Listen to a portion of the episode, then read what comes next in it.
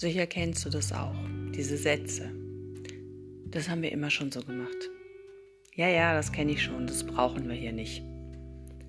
Und beim nächsten Meeting schaust du einfach ganz versonnen aus dem Fenster, spielst ein bisschen mit dem Stift und sagst, Kaiser Wilhelm II., der letzte deutsche Kaiser, sagte einmal, ich glaube an das Pferd, das Automobil ist eine vorübergehende Erscheinung.